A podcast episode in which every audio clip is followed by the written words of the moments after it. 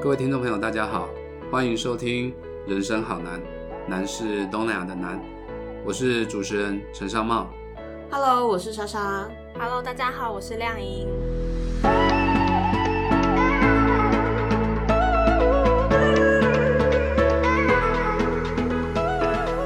我们一零九年度的计划已经在二月底的时候结束了。这一年来，大家过得都跟以往很不一样吧？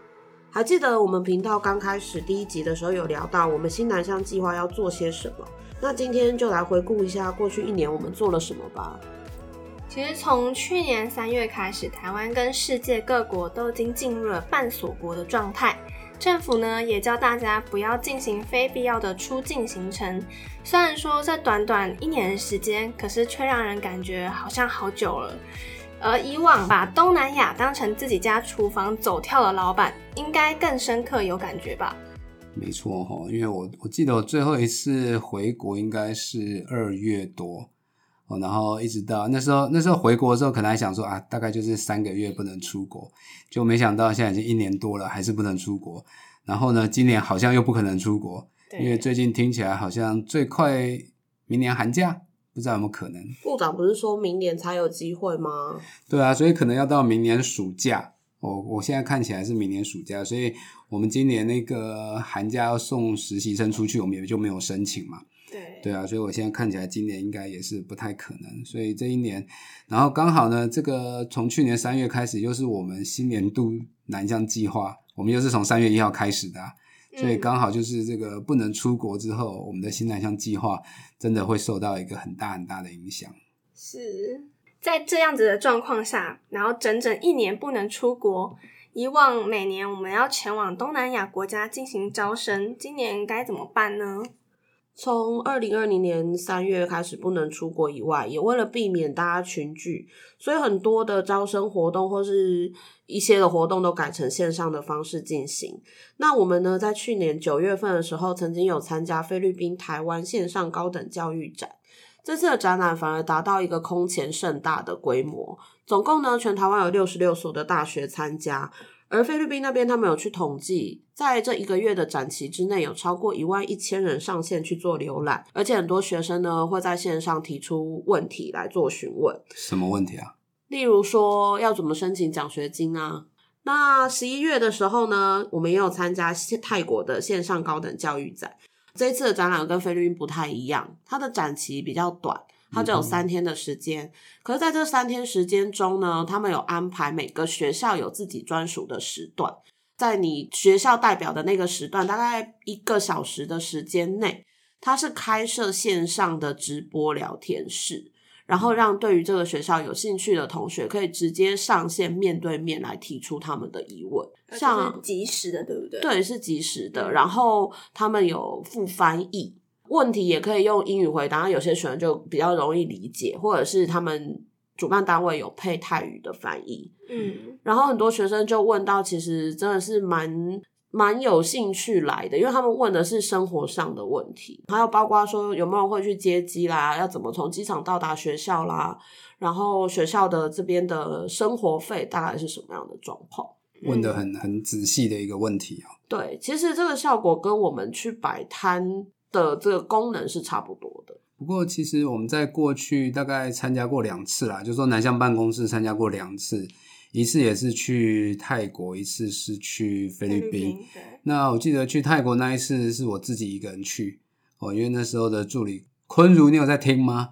他 他没办法出国哦，还是他不愿意出国哦，所以我就自己大概扛了可能三四十公斤的这个文宣品啊什么的哦，然后就自己一个人过去，然后我。是在当地找我们之前来过台湾实习的泰国同学来帮忙哦，但是我觉得这样子可以亲自的面对面的接触，确实还是我觉得效果是还蛮不错的啦哦，尤其在泰国，毕竟我们过去都比较没有去过泰国哦，所以那一次的实际到泰国摆摊招生，我是觉得印象还蛮深刻，因为那时候我记得呃林大生林院长哦，他当时还是院长的时候，他也跟着一起过来。所以我觉得效果还不错。那第二年的时候，就是到菲律宾，我们跑了马尼拉跟宿务这两个地方。对，而且那时候我们还跟光明大学一起合办。对，哦，因为其实对于很多的菲律宾同学来说，搞不好他可能不是那么有办法可以出国，但是他就可以留在当地念就读呃光明大学哦，因为毕竟光明大学也是免学费啊，对一些经济收入不是很好的同学。刚好是另外一种选择啦，尤其又跟菲律宾他们的国情有关系吧，可能比较多学生是喜欢那种表演艺术类的，光明刚好就有这样的可惜。对，所以我觉得这两次去海外招生的经验，我个人是觉得还不错啦。但是因为今年当然因为疫情的关系没办法去，哦，可是好像听说境外学生，台湾招收境外学生的人数并没有下降很多。因为其实我觉得线上还是有线上的好处，因为如果你是办实体的，那有一些住在我们说其他县市或是比较偏乡的学生，他反而没有办法前来参加。对，可是线上可以克服这样的问题，他们也不会有所谓舟车劳顿的成本，他只要有心连上网，他都可以上线来索取这些资讯。是啊，对啊，因为泰国我们就是在曼谷办一场，嗯，那其实泰国这么大，曼谷以外想要来台湾念书的人可能也还蛮多的。那菲律宾也就是只有马尼拉跟宿务这两个地方，对啊，所以所以确实好啦。是线上线上教育展可能确实可以补一些没有办法实际到到现场参加实体实体展的，对，或许之后可能会成为就是实体跟线上并行的方式，也不无可能。对，有可能。对，那除了这参加各式的招生教育展之外，还有没有什么可以替代我们过去前往各国拜访的行程吗？因为我们今年申请的新南向计划里面有个拓点行销，那原本就是要到菲律宾跟缅甸这两个国家去，但是因为疫情的关系哦，所以菲律宾的话，我们当然有所谓的线上教育展，但是缅甸就没有办线上教育展。哦，可是呢，因为我们在疫情之前，二零一九年十月多的时候，跟佛光大学的杨朝祥校长到过缅甸的几所华校去拜访。那杨校长呢，因为他过去教育部长出身，所以他有相当感佩他们对于当地华文教育的一些坚持。所以回到台湾之后呢，他就说，我们就联系佛光山看看有没有一些还堪用的一些华文书籍。可以寄到缅甸去哦，也算是我们对于当地华文教育的一些支持。所以回来之后呢，我们就佛光山的云水书车其实就蛮热心的，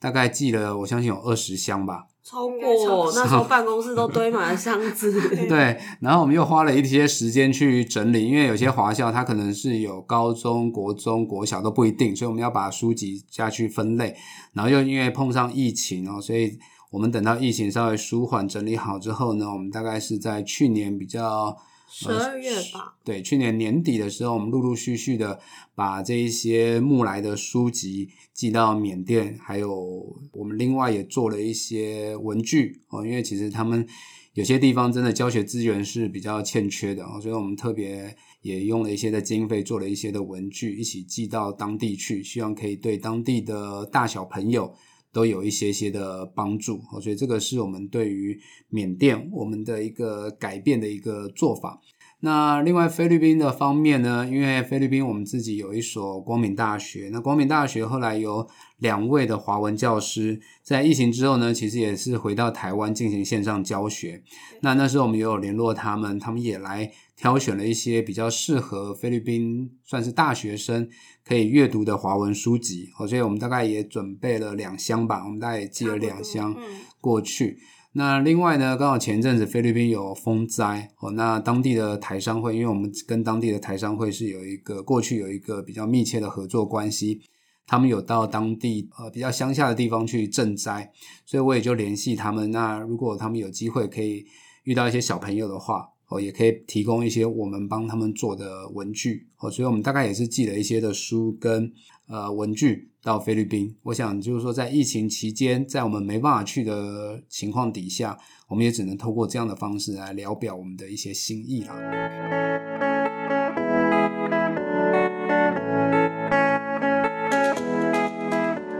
都会有很多来自于东南亚的老师或是学生们来到台湾，以营队的方式来参加。参访行程有到佛光大学啊，或是到佛光山，或是呃台湾各个地方。比如说，如果是到花莲的话，可能就会到月光寺来做参访。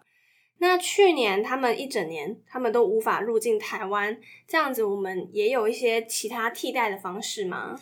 呃，因为我们在过去安排的课程，大部分的主题还是围绕在佛学文化，哦，所以就像刚刚亮莹说的，我们会安排他们到佛光山，然后会到佛光山体系的一些教育单位，那当然会到一些的佛光山的寺庙去做参访，我们大概会安排十天。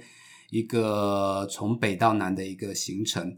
但今年因为外国人也没办法入境哦，所以这样的计划我们也必须要去做一些的变更。那我们今年呢，也原本申请到的是一个缅甸的专题研习人才班，还有缅甸跟马来西亚的假日学校，所以我们原本一直等哦，因为往年大概都是在十一月底年底十一月左右的时候，我们安排他们入境。那我们一直等到了十一月，看来今年还是无法，去年还是无法入境的情况底下，我们就开始思考是不是要做一些的调整。哦，所以我们后来就决定把所有的课程都用线上化，哦，让他们在当地不用来到台湾，可是可以透过线上课程的方式来了解到呃台湾的高等教育、台湾的佛学文化等等。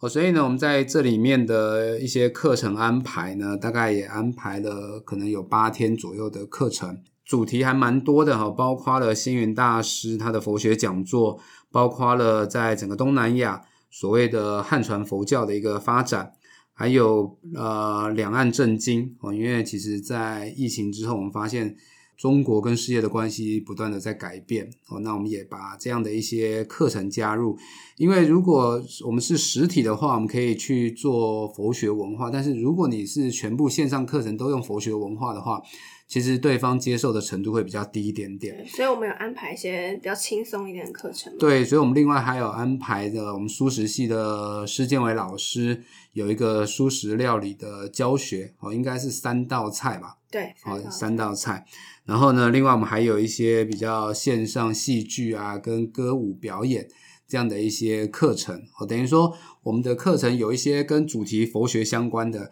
有一些可能跟。区域震惊比较相关的哦，那另外呢，有一些是比较轻松的。透过这三种一个主轴课程主轴的一个搭配，我们希望让在当地的同学们可以更加的了解台湾高等教育的一个教学的一个模式啦。是，好，那另外在缅甸的部分呢，我们还特别的跟缅甸华文教育服务团有一个师培课程，哦，因为我们其实寄了蛮多的书到当地的华校去，但是呢，对于当地的华校，他们可能老师跟同学们都要去学习，要怎么样去利用这一批的书籍，哦，包括要怎么编目啦，怎么查找资料等等，哦，所以我们也跟他们合作来去安排了这样的一个师培，那当然也配合小朋友。一起来参加，那其实，在这一次里面比较，